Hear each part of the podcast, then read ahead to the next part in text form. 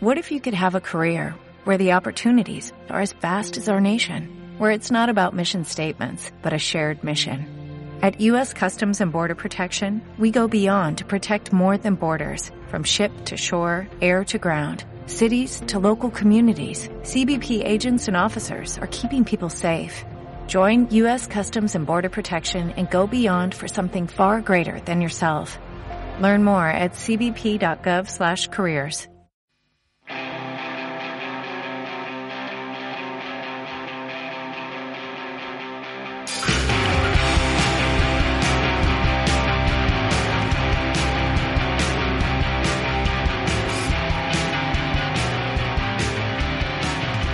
¿Qué tal amigos? Bienvenidos a NBA 2 Locos hablando de baloncesto. Yo soy Rodrigo Surmendi aquí acompañado virtualmente por el inspector Alberto de Roa. Alberto, ¿cómo andamos? Muy bien, ya llevamos unas cuantas semanas, meses de cuarentena.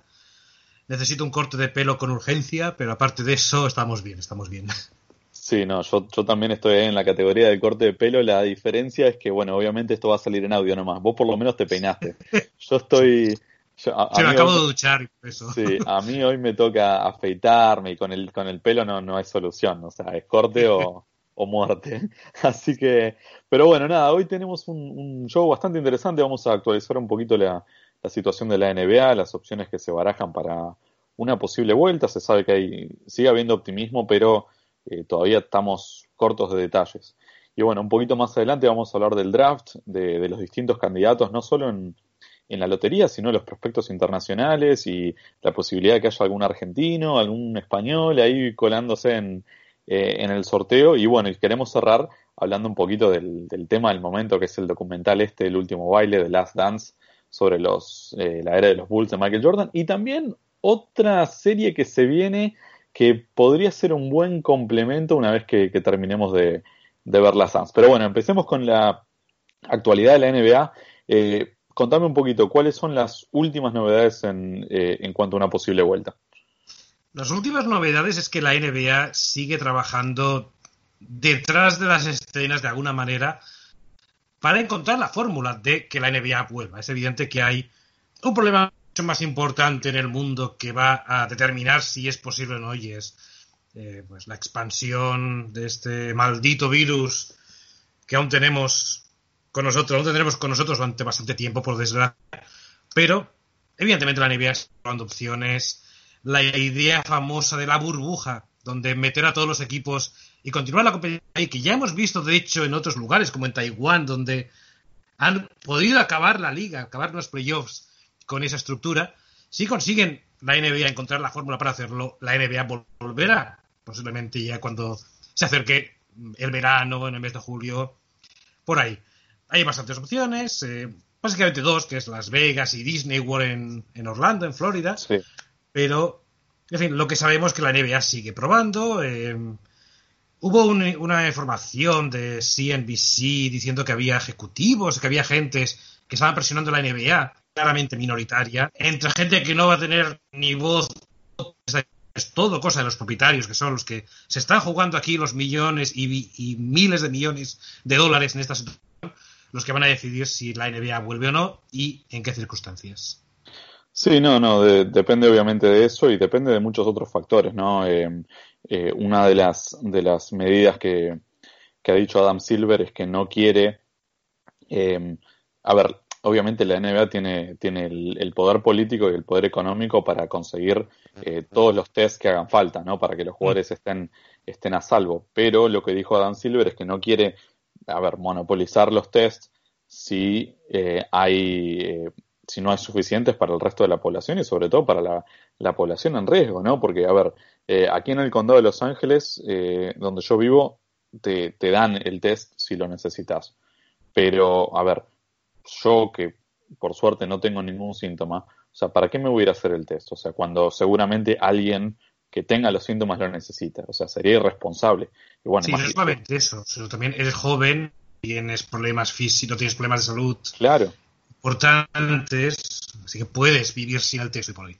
Claro, entonces, por eso te digo, entonces sería irresponsable y, y esto eh, a la NBA sería llevarlo a un punto macro, ¿no? O sea, porque necesitarían eh, testear a todos los jugadores, a todos los que, a ver, a todos los que estén en esta burbuja y hacerlo, no sé, mínimo una vez por semana y, o una vez cada tres días o todos los días, no depende, o sea, si, si en julio tuviéramos esta capacidad de hacer los test todo el tiempo, eh, yo creo que el planeta estaría en un, lugar mucho mejor. Pero, a ver, hoy, eh, primero de mayo, se ve casi utópico que, dentro de dos meses eh, podamos ir, no sé, a la farmacia de la esquina a comprar el test y, y, que salga un dólar y, o sea, y, que, que sea fácil. La verdad que es, es muy difícil imaginarlo. Pero, bueno, se sabe, volviendo un poco a lo de, a lo de las opciones, Las Vegas era el candidato original, ahora suma un poco de fuerza a Disney World porque, para contarle un poco a la gente, es un complejo gigante, gigante que tiene eh, hoteles adentro, tiene instalaciones de baloncesto, tiene, eh, a ver, todo lo que, lo que se pueda necesitar para, que, para poder montar un, torneo de, de, primera clase. Obviamente habría que, que limitar la cantidad, se, se, hablaba de, me parece, 35 personas por equipo, incluyendo a los jugadores, así que sería personal totalmente esencial. Eh, pero bueno, a ver, eh, no solo son los 35 por equipo, necesita gente que limpie, necesita gente que cocine, necesita gente, o sea, necesitas un montón de, estructura alrededor y a esa gente también hay que cuidarla. Entonces, e, eso también genera complicaciones. Sí, evidentemente es, eh, es complicado. Eh, salí, anoche el artículo de ESPN por, por Adrian Bognarowski, el, el gurú en todo esto, todo tema NBA. Decía que la NBA calculaba que iba a necesitar 15 tests para poder realizar este final de temporada en esa, en esa burbuja. Y como bien dices, es una cuestión, no solo la NBA puede conseguirlo, pero mm, hay dos tipos de líderes que creo que hemos visto bastante tipo en esta, en esta crisis. Y es el líder que realmente preocupa por lo que está ocurriendo y que está dando todo. que a veces se ve hasta crecidos, porque es, la, es el tipo de crisis en el que se sienten útiles y el tipo de es que va lo fácil, que lo que quiere es salir lo antes posible de esto sin hacer nada y limitarse a, no sé, a salvar la piel. Está claro que Adam Silver no es de, es de la primera de la primera clase de líderes. Quiere una solución mucho más, mucho más compleja que simplemente vamos a crear esa burbuja y vamos a hablarnos de todo y mundo. Lo único que queremos es jugar o también estar involucrados en la sociedad y estar involucrados en la solución global. Y es evidente que la NBA, cuando vuelva, igual que otros deportes, van a ser importantes porque va a elevar la moral de todo el mundo, va a dar una normalidad que todos necesitamos, pero no a cualquier precio, no al precio de parecer una institución elitista, egoísta, que solamente se preocupa por ellos y no se preocupa por lo que está pasando en el mundo. Y es quizá la explicación por qué es tan cautelosa en cuanto a sus planes de volver, porque no tenemos una solución tan fácil todo controlado y quiere que también la solución que encuentren sea compatible con lo que el resto del mundo está viviendo. No, no, sin duda. Si lo que, a ver, si hay algo que me deja tranquilo, obviamente eh, Adam Silver no es, no es ningún mago ni tampoco es científico, ¿no? Pero, pero me da la sensación de por las cosas que decías, por el tipo de líder que es, porque es una persona que eh, toma todo el, contexto eh, en discusión, me parece que, que cuando la NBA vuelva, lo va a hacer sobre, a ver, tierra firme a ver, no sé si, hay, si existirá tierra firme, pero lo más parecido a tierra firme, y me parece que, que, si la NBA vuelve y, donde vuelva, eh, yo creo que va a salir bien. Confío mucho en la, en el, en la capacidad de planificación y, obviamente, y, que puedan controlar todo lo que un ser humano sea capaz de controlar en estas situaciones, que quizás no es tanto tampoco, ¿no? Pero, pero me parece que desde un punto de vista de organización eh, va a ser un éxito. Y después, bueno, dependerá de, de, cómo esté la situación global en ese momento y de tener un poco de suerte también, ¿no? Porque eh, el, ritmo de contagio es, eh, a ver, al, ser algo invisible uno puede cuidarse, pero eh, en algún momento cuando estás expuesto a otros seres humanos es, es algo que puede pasar y es, es algo que le puede tocar absolutamente a cualquiera. Así que ahí es un poco donde estamos, ¿no? Sí, totalmente. Hay tantas variables que pueden estropear cualquier de solución que en el momento que ocurra es sí evidentemente hay que tomar todas las medidas posibles eh, la NBA envió envió pues un, informe a todos los equipos NBA dando eh, direcciones sobre cómo evitar el riesgo de contagio el cada, cada franquicia va a tener que tener un responsable específico de higiene para asegurarse de que todas las instalaciones cuando se reabran que en fin esperemos que puedan abrirse algunas de ellas a partir de mayo que todas las instalaciones estén lo más seguras posibles para evitar el contagio. Pero claro, es evidente que mala estamos hablando de un virus que puede contagiarse cuando no presenta síntomas, que es el gran, ese gran superpoder de este virus, y es la capacidad de multiplicarse cuando nosotros no sabemos ni siquiera que lo tenemos. Claro. En esta situación. Y la NBA ni nadie es capaz de controlarlo al 100%. Lo ideal es controlarlo al 95% o al 90% y cruzar dedos para que ese 5 o ese 10% no se cumpla. Sí, no, sin dudas. Y, tratar de que si termina habiendo algún caso, detectarlo lo antes posible y, ver si, si con algún test más y, a ver, si llega a suceder va a ser un caos otra vez, ¿no? Pero me parece que ahí es donde, ahí, por, por ahí es donde pasa la planificación, ¿no? O sea, aquí se, fue obvio que al primer caso se suspendía todo. Eh, la NBA sabe que una suspensión más probablemente significaría el final de la temporada, así de, de en seco. Entonces, eh, prepararse qué pasa si hay un caso y si se puede testear a todo el mundo y resulta que ser que es solamente un caso o dos. Eh, entonces, si es eso, bueno, cuáles van a ser las reglas, porque también puede, a ver, puede poner en una posición de, desventaja, ¿no? Porque qué tal que le agarra a Anthony Davis, o le agarra a Giannis, o le agarra a Paul George, o sea, y, te queda uno de los mejores equipos muy diezmado. Eh, entonces, y, lo hemos visto, o sea, a Utah le agarró sus dos estrellas, o sea, no, eh, sería, sería muy raro ver a Utah tratando de, tratar de competir sin sus, sin sus mejores dos jugadores. Y también sabemos que hubo otros varios jugadores que, que, dieron positivo y que no, que nunca nos enteramos y que probablemente nunca nos enteraremos de los nombres porque, por, por reglas de, eh, leyes de privacidad. Así que veremos. Eh, como te digo, yo tengo mucha fe en Adam Silver. Me parece muy sensato de estar hablando de Julio. O sea, y no solo, porque no están mm. hablando de Julio ahora, o sea, han estado hablando de Julio desde casi desde el principio. Que en marzo parecía, a ver, quedaba muy lejos, pero resultó ser una muy buena predicción. Los que hablaban de que de volver a, fines de mayo o mediados de mayo, o sea, eran muy optimistas, muy optimistas. Entonces, e, esto, esto de julio eh, ha sido, a ver, yo creo que sí en julio se, se puede. Entonces, eh, la, sensatez que ha mostrado la NBA a lo largo de todo esto me da la sensación de que es posible de que, se pueda volver y que se pueda volver de la mejor manera eh, bajo estas circunstancias que son casi imposibles, ¿no? Así que bueno, eh, inspector, eh, vamos al primer corte y bueno, a la vuelta volvemos con un tema un poquito más feliz, que es el, el draft, el, futuro, ¿no? Del, de la NBA. Tenemos algunas noticias más sobre esto, sobre la, el nuevo proyecto de la NBA con la G League, que le robaron al mejor jugador en mi universidad y bueno, eh, de, más, de más temas. Así que bueno amigos, ya volvemos.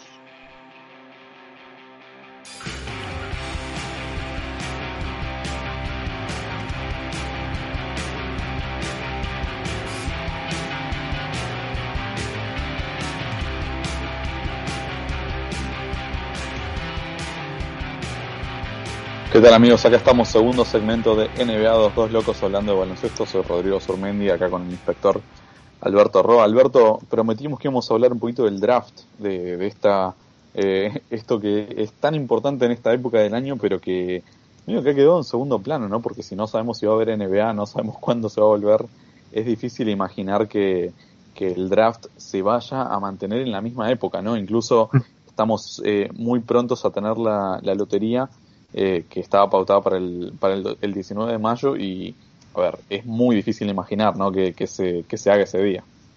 Sí. Y, si realmente ocurre este día, es esencialmente una pésima noticia para la NBA, porque quiere decir que la temporada se cancela de forma definitiva y que ya lo sabemos en estas semanas que quedan hasta, hasta el día 19 de mayo. Así que lo más probable es que sí, la, el draft, la lotería del draft y luego también el draft combine, que estaba previsto para el 19 de mayo, se, se suspenda de forma indefinida esta nueva orden. Lo mismo con el draft de la NBA, que está previsto para el 25 de junio, pero que bajo ningún concepto se va a celebrar antes de que termine la temporada, cuando termine la temporada. Pues, en fin, muchísimos factores. Evidentemente va a ser también un draft muy extraño porque por primera vez los candidatos al draft no van a poder ir a las ciudades, de, a las instalaciones de entrenamiento de cada equipo NBA, poder entrenar para ellos, eh, no va a haber esas relaciones, esa, esa, forma de conocer a los jugadores, no solamente cómo juegan, que en fin, todos los equipos ya saben cómo cada, cada jugador, cuál es el estudio de cada jugador, pero conocerles en persona, verles en directo, que siempre es algo diferente. No lo vamos a tener este año, así que con, con toda seguridad es el draft más extraño de la historia de la NBA, el que llega de 2020. Sí, sin duda. A ver, es uno de esos drafts que me parece que se, se va a hacer una, una, historia oral de aquí dentro de 20 años y, y va, va, a haber todo tipo de historias y eh, porque tiene, tiene absolutamente todos los condimentos, desde eh, muchos jugadores que no pasaron por, por el baloncesto eh, de Estados Unidos por diversas razones, porque se fueron a jugar a Australia, porque la NCAA no los dejó jugar, porque eh, se lesionaron rápidamente ni bien empezó la temporada. Eh, tenemos, y, y, bueno, ahora un poquito vamos a hablar ¿no? de, de los prospectos, pero eh, todo esto y a eso se le suma lo que decís vos, no poder hacer los, los eh, entrenamientos individuales, no poder conocer en persona a, a, los dirigentes de cada equipo, y aparte tampoco hay, están estos, no, está, no estará el combine, no estará eh, estos famosos torneos que se hacen en Europa para los prospectos internacionales. Uh -huh. La verdad que eh, eh, los equipos que no habían hecho bien su tarea hasta marzo eh, van a estar casi en la oscuridad, van a estar ciegos en, este proceso. Y, y, si bien es un draft que no promete tener superestrellas, pero sí es un draft en el que, en el que parece que hay, hay bastante talento, al menos en, en la lotería. Pero va a ser una de esas cosas que dentro de 20 años vamos a, vamos a mirar y vamos a decir qué estaban haciendo algunos equipos, qué pensaron, por qué eligieron a quién eligieron y por qué no eligieron a, otros jugadores que, seguramente van a caer, pero que, son mejores de la, posición en la que los eligieron. Así que eh, no sé si tenés algún jugador en particular que te gustaría hablar eh, o, o, si querés hablar de categorías arriba del draft, ¿cómo, cómo querés encararlo? Sí, como bien dices, es un draft rarísimo por lo difícil que ha sido ver a algunos jugadores en persona. Sí que es loco, y, por ejemplo, los australianos, los eh, Lamelo Ball o LJ Hampton, es fácil encontrar imágenes de la liga australiana, así que los equipos NBA no van a tener problemas para ver sus, sus actuaciones, pero de nuevo es no poder estar en la caña, no poder haber ido tan asiduamente a las canchas, a verles jugar, a ver cómo interactúan con sus compañeros, ver cuál es su comportamiento, los tiempos muertos. Esa es la clase de detalles que obliga a los, a los equipos a enviar siempre scouts, ojeadores a los partidos, porque es conocer un poco más al jugador. No solamente es lo que vemos nosotros en televisión, sino ver mucho más, ver el lenguaje corporal del jugador de primeras. Es, es algo muy, muy interesante, pero hay que estar ahí. Y lógicamente no, no es tan fácil enviar a alguien a Australia como lo es enviarlo a Kentucky, por motivos obvios en caso de que la promesa esté ahí. Lo mismo con jugadores europeos. Entonces este año hay jugadores muy interesantes, los Killian Hayes, que es candidato, creo, se merecería ser candidato número uno del draft, o los Teo Maledón, que es mi gran debilidad, o uno que seguramente querrás hablar, que es Leandro Bolmaro, el argentino sí. del Barça. Lo hace todo tan complicado y lo va a seguir haciendo complicado por el hecho de no poder mmm, ni siquiera tratar directamente con los jugadores. La NBA ha puesto bastantes, bastantes restricciones a la hora de hablar con los candidatos al draft.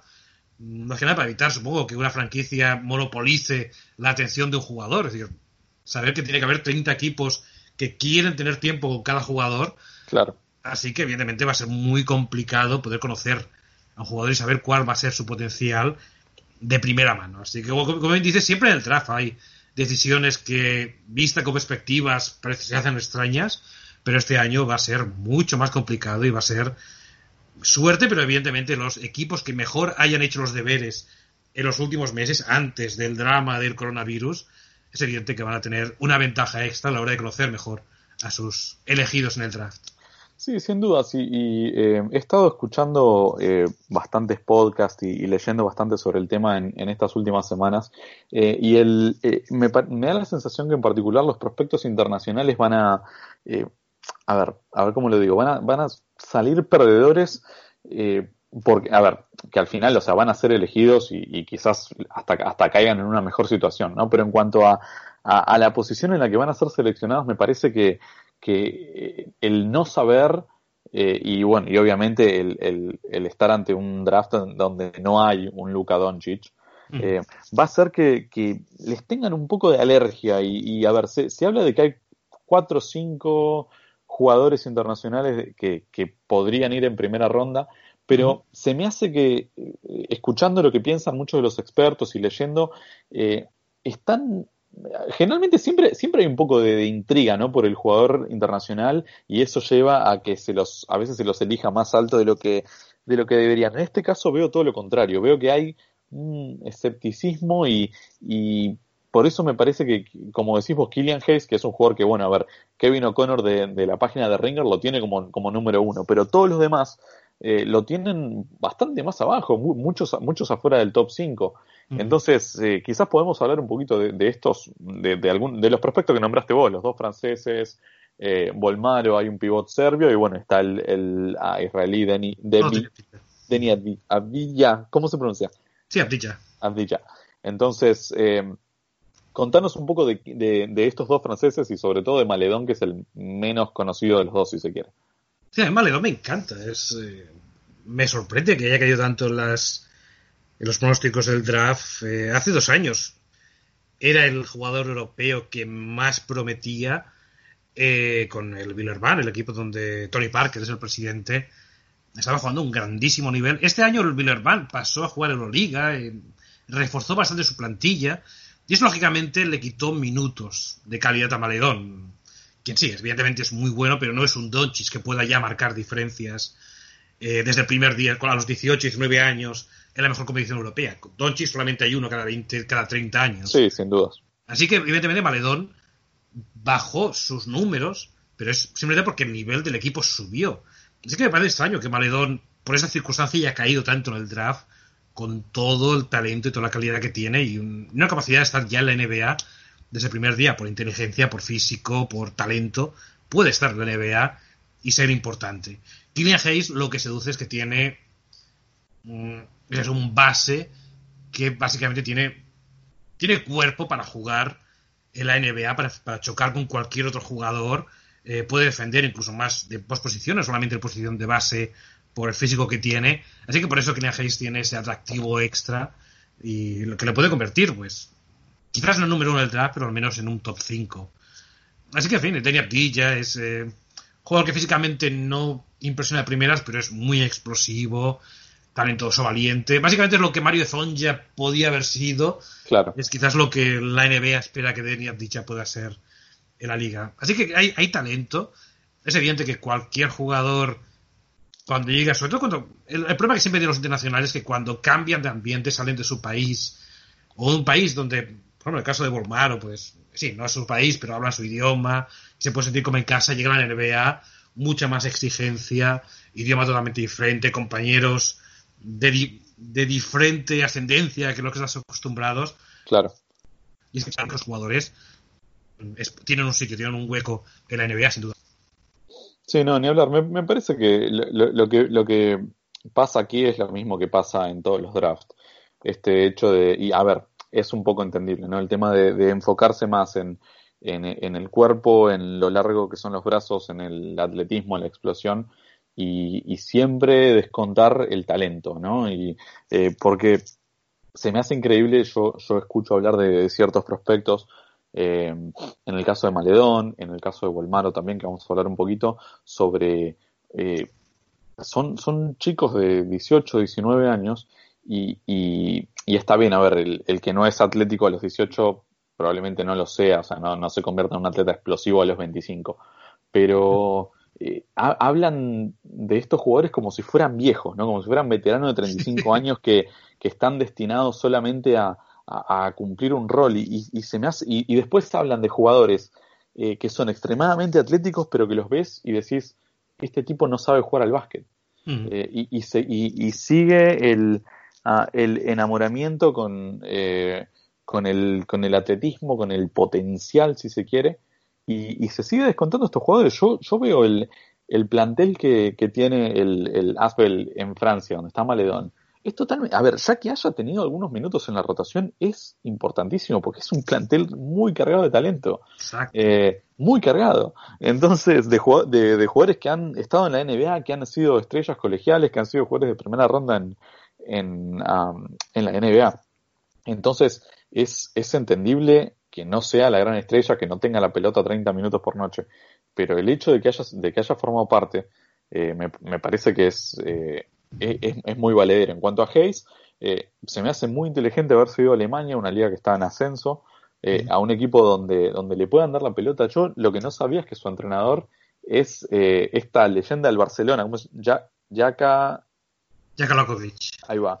Eh, yo no, no sabía y me, me, parece increíble que el tipo pueda aprender bajo un, un, un, una leyenda del baloncesto europeo como él, ¿no? Entonces, eh, me parece que Hayes hizo todo lo correcto. Y aparte, Hayes tiene otro tipo de cosas. El padre es estadounidense, eh, suele pasar tiempo en Florida, entonces eh, Hayes me parece que está en una categoría distinta, o sea, es el más americano, obviamente, por sangre, pero también por, por estilo y atletismo de, de, de todos los prospectos internacionales, ¿no?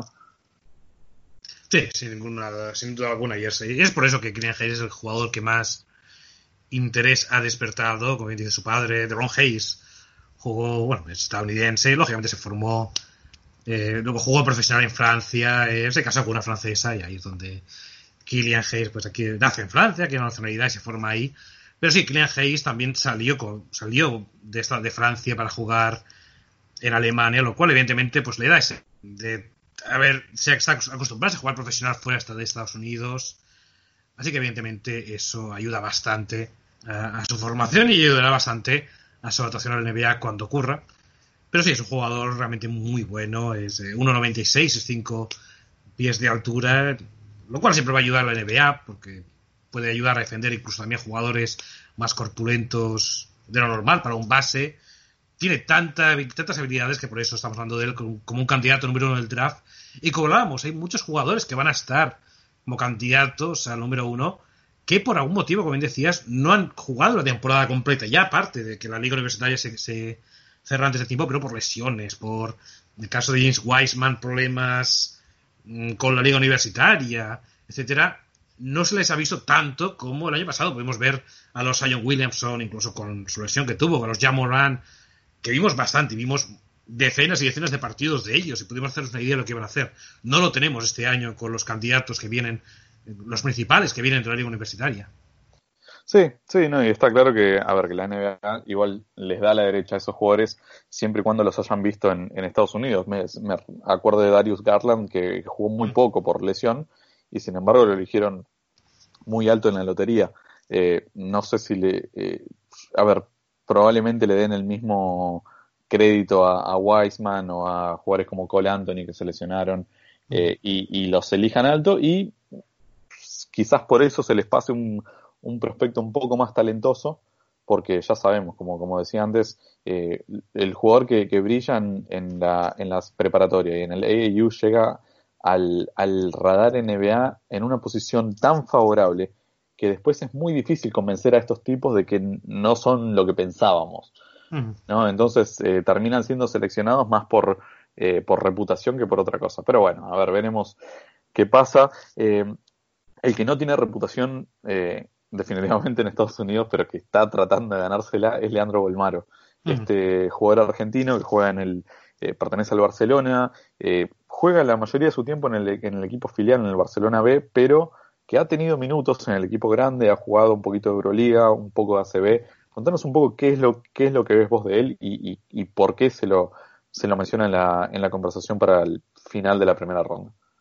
Sí, lo que le hace tan bueno es simplemente jugador muy talentoso, muy inteligente, juega de base, pero tiene cuerpo de, prácticamente de alero. Sí. Eh, físicamente no es jugador muy dotado, tiene que desarrollar mucho el tiro, pero tiene realmente mucho potencial. No es un jugador que hoy por hoy puede llegar a la NBA y tener 20 minutos, creo que quizás demasiado, pero es una muy buena apuesta que hacer pesando a dos, tres años vista. Eh, se puede esperar que esté un año más en, la, en Europa, que tenga minutos en un primer equipo, que ya pueda formar, que pueda acostumbrarse a jugar a un nivel más alto que, que está jugando ahora de forma habitual.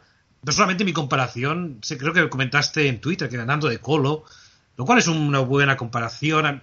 Por, quizás algo más exagerado sería, piensa en Luka Doncic, pero Luka Doncic está todo es un 10, Volmaro es un 7. Es decir, claro. en todo lo que hace Doncic lo puede hacer, pero evidentemente no tan bien como un jugador que ya es una superestrella de la NBA. Pero es ese tipo de jugador. es un jugador que sí que físicamente no impresiona de primeras, pero tiene tanta habilidad, tiene tanto talento con el balón en las manos que puede marcar diferencias. Sí, sí, sin duda. Esa es un poco la, conclusión a la que llego, ¿no? Porque uno, uno ve un tipo eh, de esa estatura, porque a ver, no, no le pueden achacar que es chiquito, eh, pues mide 6'7, 6'8, es un tipo que tiene eh, control de pelota, tiene mucha creatividad, a veces se pasa de creativo, pero a ver, eh, una visión de juego increíble, es un tipo del que, si hay algo en el que todos están de acuerdo es que compite a morir, eh, ¿no? Eso es, o sea, la, la ética de trabajo está. Entonces, eh, es, se me hace complicado, a ver, es raro porque la comparación con De Colo, a ver, nosotros que lo conocemos a, De Colo, sabemos lo que ha jugado en Europa, eh, no lo tomamos como algo negativo. A ver, si, si yo como argentino te digo, si Volmaro termina siendo De Colo, yo feliz porque Argentina va a tener un jugadorazo durante 10, 12 años. Entonces, a ver, por, mí, ojalá sea De Colo. Pero, pero en la NBA De Colo es sinónimo de, algo que, que, no pasó nada. Entonces, eh, y no pasó nada estando en, en San Antonio, que es un equipo eh, famoso por, por, sacarle jugo a jugadores internacionales y, y, y es algo que, que realmente no, no, funcionó. Entonces, yo se, me hizo muy. Eh, escucho, por ejemplo, a, a Fran Fragil al otro día de ESPN, a, a Chad Ford, al, eh, a la persona que escribe para, para The Athletic, y mm. lo matan a Olmaro, o sea, lo matan, eh, hablan de, de, una lentitud, hablan de piernas pesadas, y yo digo, Sí, también, también lo decía, también decía lo mismo de Doncic, en fin, no le fue mal.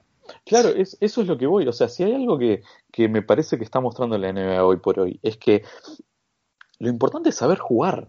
Eh, o sea, es saber jugar y saber tirar. Que bueno, ahí, ahí sí está. A ver, si, yo creo que si, si tuviera el tiro, eh, todas estas otras cosas eh, serían por la borda y definitivamente, definitivamente, sería un jugador de lotería, si no top ten pero más allá de, de, de, las piernas pesadas y, y, de todo ese tipo de críticas. Eh, pero claro, o sea, el, el, tiro Volmaro no es lo que es, y al no ser uno de estos atletas que, que salta de un trampolín, eh, y ser europeo, porque si Volmaro fuera, no sé, italoamericano y jugara en Kansas, eh, también lo estaríamos hablando de otra manera. Entonces, eh, toda esa combinación un poco atenta. Pero bueno, o sea, lo, lo que tiene a favor el hecho de, de, caer sobre el final de primera ronda es que generalmente caes en un equipo más competente. Y hay montones de jugadores internacionales que han caído al final de la primera ronda. Se me ocurre, no sé, Ibaka, eh, Capela, eh, jugadores que, que, que, deberían haber ido mucho más alto en el draft, pero que terminan cayendo al final de la primera ronda. Y un equipo mucho más competitivo, obviamente los Tony Parker antes, hay miles de ejemplos. Mm. Y termina siendo, termina siendo mejor para su carrera. Y de nuevo, 10 años después miramos y decimos, uy, ¿cómo puede ser que todos esos equipos malos no lo hayan agarrado y, y, y los, y los buenos, los ricos se hacen más ricos? Entonces, eh, yo tengo la esperanza, obviamente, como, como argentino y, y, bueno, como periodista eh, hispanoparlante, que, que Volmaro sea uno de esos casos, que sea un jugador que, que, que lo descuenten por las cosas que dijimos, pero que caiga en un equipo competente y que está claro que, ningún equipo de playoffs Olmaro va a llegar a, ser el, séptimo hombre. Pero que con el tiempo y, bien llevado y bien entrenado, que pueda convertirse en un jugador de rotación y tener una carrera decente en la NBA. Esa es mi esperanza. No sé qué pensás vos. Sí, eh, sí, creo que, creo Olmaro es de los jugadores de la hispana es el que más opciones tiene, sin duda. Creo que tiene esa, ese potencial de talento. Eh, generalmente tiendo a no fiarme demasiado de lo que la gran mayoría de periodistas estadounidenses hablan de internacionales. Generalmente me fío, me fío de los de los de Draft Express, de los eh, Jonathan Gibbon y de los Smith, simplemente porque sí que realmente viajan a Estados, viajan a claro. Europa, viajan a ver jugadores, eh, generalmente los conocen mucho mejor que los que los que, se, que lo ven solamente desde Estados Unidos y quizá el 95-98% de su atención está en liga universitaria. Así que generalmente no, no acaba de fiarme demasiado. Eh, creo que Volmaro tiene tal, tal, talento de NBA. Es posible que como otros jugadores que han hecho carrera en Europa, pensando en los Yul, pensando eh, incluso los que hicieron carrera breve en Estados Unidos, como lo de Colo, que estén más a gusto jugando en Europa siendo el macho alfa de su equipo y no simplemente jugador de rotación como puede estar en, en Estados Unidos, que quieran quedarse, pero Volmaro tiene calidad en NBA Mm, lo de las piernas pesadas es evidentemente es algo que se dice mucho, sobre todo cuando tiene ese, ese origen europeo, latinoamericano, siempre va a tener ese, ese tópico atado a, su, a, su reputación, pero talento tiene. Y creo que es el jugador que, de habla hispana que tenemos que centrarnos para el próximo draft, porque puede ser primera ronda, pero seguro que va a ser drafteado. Y en fin, Argentina, desde luego, añora tener un jugador NBA, estoy seguro. Sí, decímelo a mí. Eh, ¿Qué te iba a decir? Para, para cerrar el segmento, ¿alguna posibilidad de que algún español sea seleccionado en, en segunda ronda? Lo veo complicado. Hay cuatro que se han presentado en este draft, eh, déjame ver la lista, que son Osas Ejigator, Miguel González, Sergi Martínez y Joel Parra. Creo que los cuatro no tienen potencial en NBA. Sergi Martínez es un jugador que me gusta, pero es básicamente es el prototipo de cuatro abierto que podía hacerlo la NBA si tuviera un tiro consistente, pero no lo tiene. Claro. Creo que el que más posibilidades tendría quizás es Parra, simplemente porque es un, un jugador físico, es un cuatro que puede ser un especialista en algún momento, como lo es hoy por hoy, un Daniel Zeiss, puede ser un poco ese, ese perfil de, tipo que haga el trabajo sucio, pero en fin, creo que aún le queda algún año más de, estar en la liga, la CB, tener minutos para comprobar que, para confirmar que pueda tener esa, esa potencial NBA. Pero sí, no hay por hoy un talento este año. El talento va a estar el próximo con Usman Garuba. Sí. Quédate con ese nombre. Va a ser un top 10 del draft y ese es el jugador que estamos esperando como la gran esperanza de la Liga Española. Sí, sí, sí, lo tengo, ya lo tengo anotado. Así que bueno, eh, inspector, bueno, vamos al, último corte y volvemos a hablar un poquito de, Hollywood, ¿no? De, películas, de series y obviamente relacionado al, a lo que es el, el mundo de la NBA. Así que ya volvemos.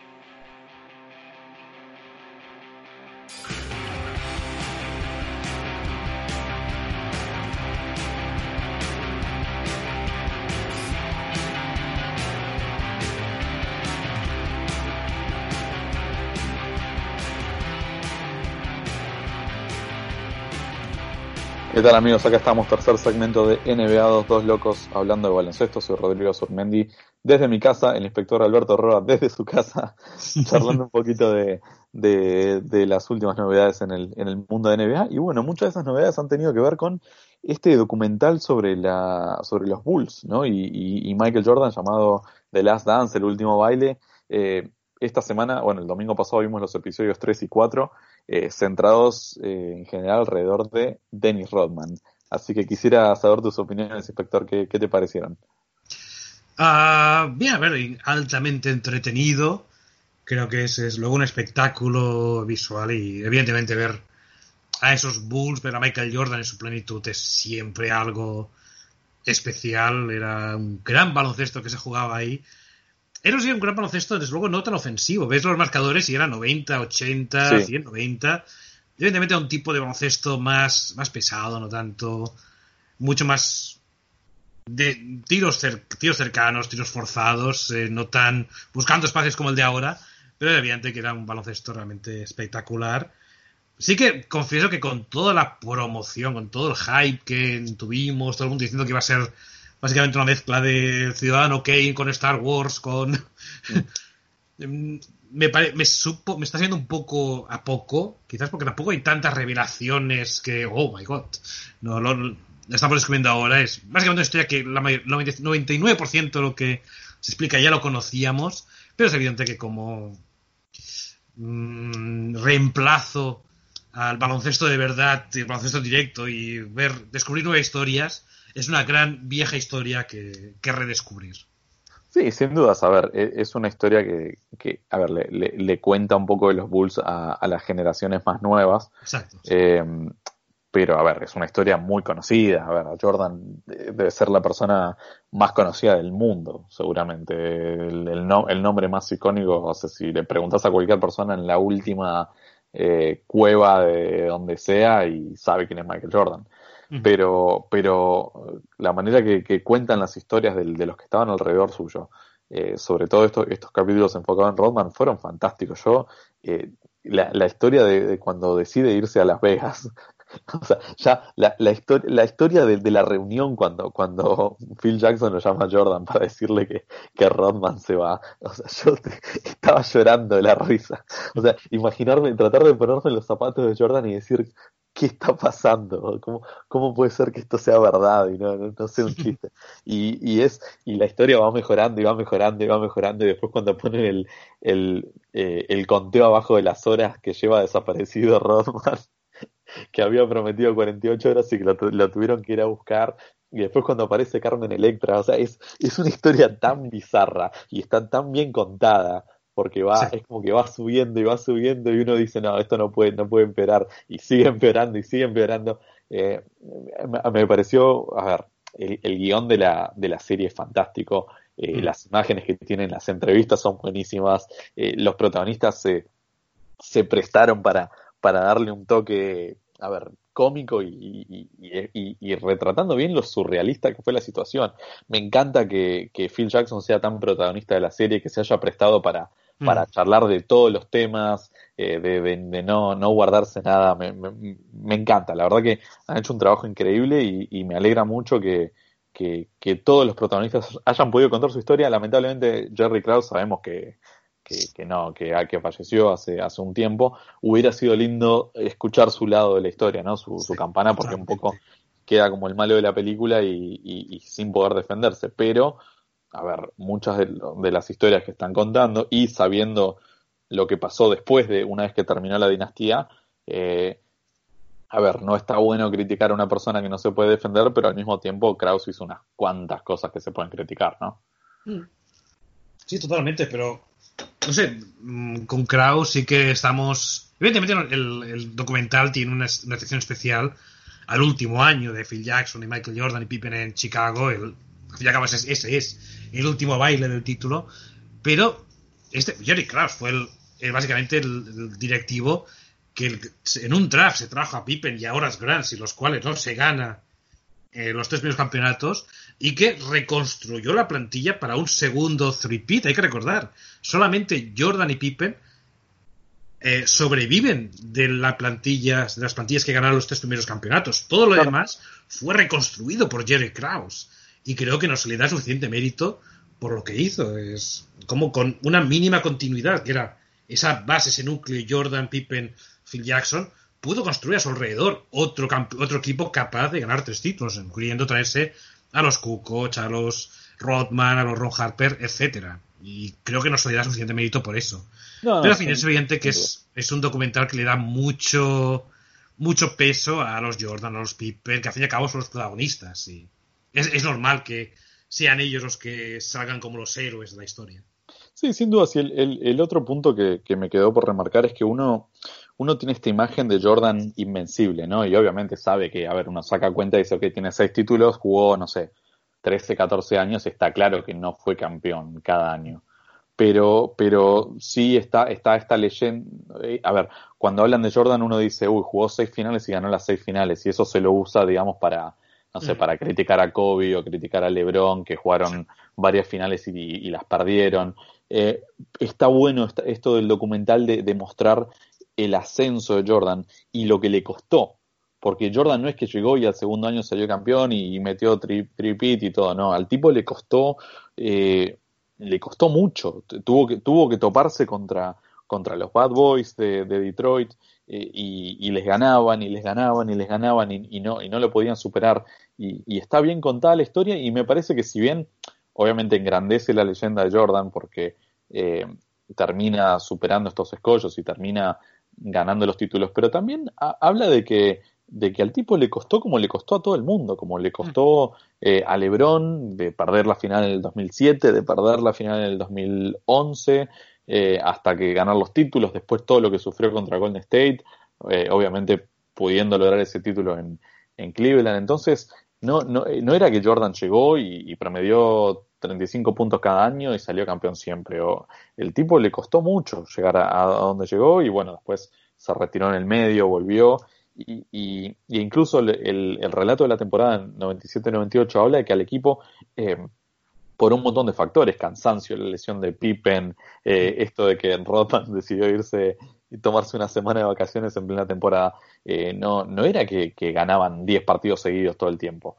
Eh, les costó mucho, arrancaron mal y tuvieron que, reacomodarse y, aparte todo el y eso separado de todo el drama interno que tenían de, esto de dispararse en el pie de, de Kraus decir este es el último año se va Phil eh, entonces eh, está bueno poner en contexto porque uno eh, yo que era chico en, los 90 recuerdo y, eran como que los Bulls de Jordan le ganaban a todo el mundo todo el tiempo y, los demás jugaban por el segundo puesto y, que, que nunca jugaron un séptimo juego en una final y todo eso pero eh, no fue tan fácil, se lo tuvieron que ganar. Sí, totalmente. De alguna manera los humaniza un poco. También hay que recordar que también estaban los Celtics de la River, quienes también estropearon la fiesta durante los primeros años de Michael Jordan. Pero sí, es, es, en ese sentido es un buen, un buen testamento de una época. Creo que refleja muy bien lo que era el baloncesto de aquellos años. Eh, sobre todo lo ves por de alguna manera los entrenamientos tan, tan informales a veces, cada uno iba vestido casi como querían, iban todos con los mismos, con los mismos, eh, la misma ropa de entrenamiento. Eh, a ver qué bien, es, es, un muy buen retrato de la época y creo que es lo mejor, es como de alguna manera te sientes parte de los 80 y sobre todo para las nuevas generaciones que solamente saben de Jordan, pues aparte del meme del Crying Jordan, pero solamente por ver vídeos y demás, creo que es una mucha mejor inmersión de lo que era aquella época que cualquier cosa que puedas ver en YouTube. Sí, no, no, total, totalmente de acuerdo.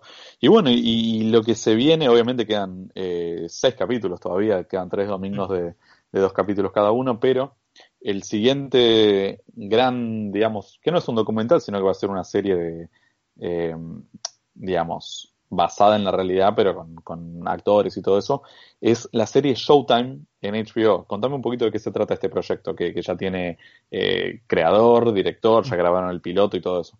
Sí, no, todavía no seguro que se va a llamar Showtime, porque hay un problema ah, importante, y es que Showtime es el, aparte de ser, evidentemente, la era de Showtime de los Lakers, es también un canal que es competencia directa de HBO. Así que seguramente van a tener que retocar un poco el título. Pero, eh, como dices, es, es, una, es una serie de ficción basada en el libro que. en un libro escrito sobre la era del Showtime, eh, en el que, en fin, se va, se va a retratar todo lo que es la época, los años de Magic Johnson, de Pat Riley. El creador es Adam McKay, que es el mismo que ha hecho la serie de Sucesión, que es muy popular en HBO y está teniendo bastante éxito, y también algunas películas eh, como la película sobre el vicepresidente de Estados Unidos, que sobre Don Cheney, que se estrenó hace unos, hace unos años, y tiene un reparto realmente muy bueno. Vamos a tener, eh, por ejemplo, a John C. Reilly, que es uno de los grandes eh, actores que va a interpretar al doctor Jerry Bass. Tenemos también actores ya que van, como Quincy Isaiah, que va a interpretar a Mike Johnson, un, un antiguo Harley, Harlem Globetrotter, Solomon Hawks, que va a interpretar a Karim Abdul-Jabbar. Es decir, realmente promete mucho la historia. Sabemos que está en muy buenas manos. No sabemos cuándo se va a estrenar, aunque seguramente a final de año 2020.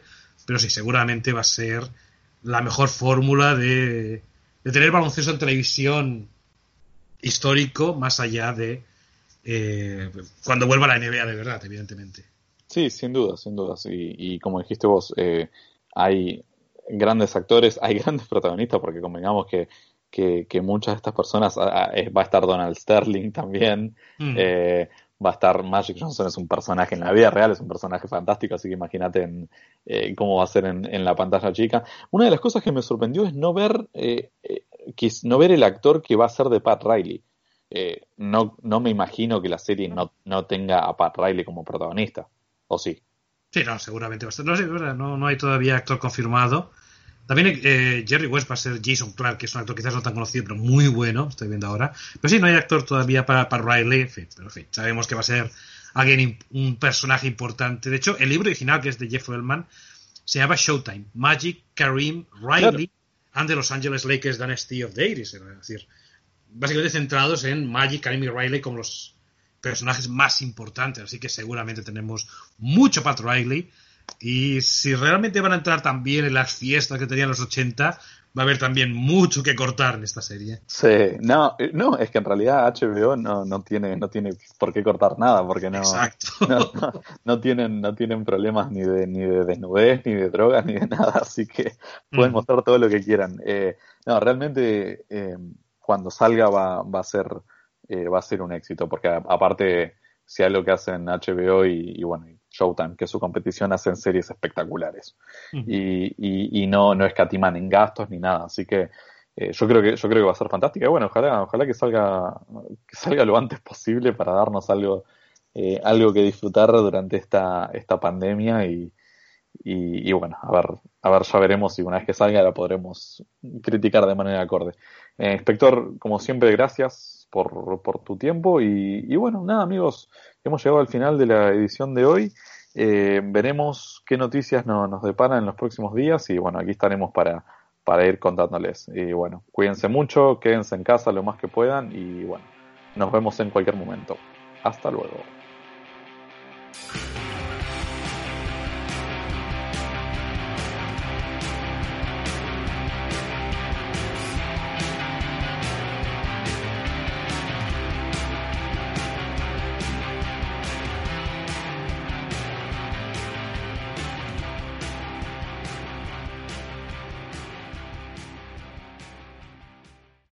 A new Western Union customer, you can enjoy a $0 transfer fee on your first international online money transfer. Send money to your family and friends back home the fast, easy, and reliable way. Visit westernunion.com or download our app today to get started, and your first transfer fee is on us. FX gains apply, not available for credit cards and transfers to Cuba. Services offered by Western Union Financial Services Inc. and MLS 906983 or Western Union International Services LLC and MLS 906985.